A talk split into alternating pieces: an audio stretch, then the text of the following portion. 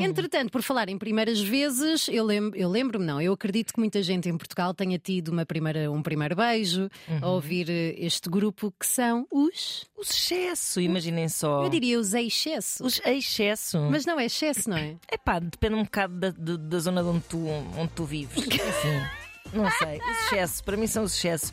São eh, provavelmente a boy band dos anos 90 eh, em Portugal. Gonzo, Carlos, Melão, Duck, João Portugal. Se calhar deviam ter arranjado uma certa coerência aqui nos nomes, porque quer dizer, não pode haver um Melão e um Carlos na mesma banda. Mas pode haver um melão e um duck. Por acaso Não é sei verdade. porquê, Não mas sei pode. porquê também. São mais ab- abstrações.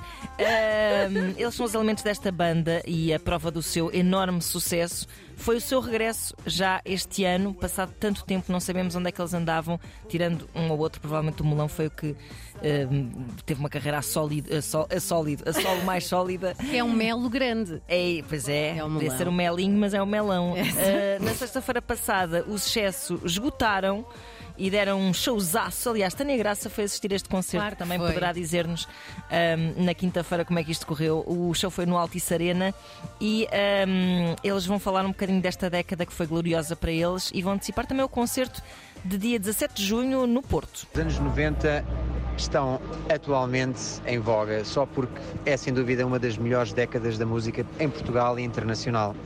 Os excessos não só se inspiraram nessa mesma década eh, porque coabitamos, porque coexistimos. Hoje em dia é incrível ver que há um revivalismo destas novas eh, gerações em relação à, à- à música dessa década e nós não somos uma exceção. No nosso palco vai estar bem marcado eh, a década dos anos 90, não só a nível musical, mas vai estar adaptada com novas sonoridades e vai fazer eh, reviver todo esse período que foi tão áureo na música em Portugal. E é como o Carlos disse, é, hum, nós ao fim destes anos todos, com, nossa, com este nosso regresso, com, no- com este nosso reencontro, ah, percebemos que, que- que a música dos anos 90 ah, ajudou e, e encaminhou, se, se a palavra está bem dita, algum, a- alguns artistas de- de- nacionais ne- desta, no- desta nova geração. E o que eu quero dizer com isto é que ainda há pouco ouvi, ah, não vou mencionar o nome, ouvi ah, um artista da nova geração da- da- música portuguesa que vai lançar em breve um, um- um novo álbum em que, no qual ele dizia numa entrevista que se inspirou na, na música dos anos 80 e 90. Isso para mim, para nós, é bastante, é bastante gratificante. E, e e o que é verdade é que nós percebemos que, que os anos 90 estão, estão vivos. 90s Never Sleep e o melhor ainda está para vir. Uau! Olha, ainda está para ver que é depois dos anos 90 dos anos 2000. 2090 vai ser uma aí é que grande. vai ser. Não é verdade? Já sabem, eh, o próximo concerto do sucesso é no dia É 17 de excesso. junho.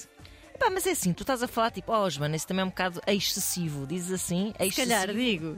Pronto. Eh, Excesso. 17 de junho no Superboc Arena, no Porto. Obrigada aos excessos por este relato. É excesso. Manhãs É da 3. excesso.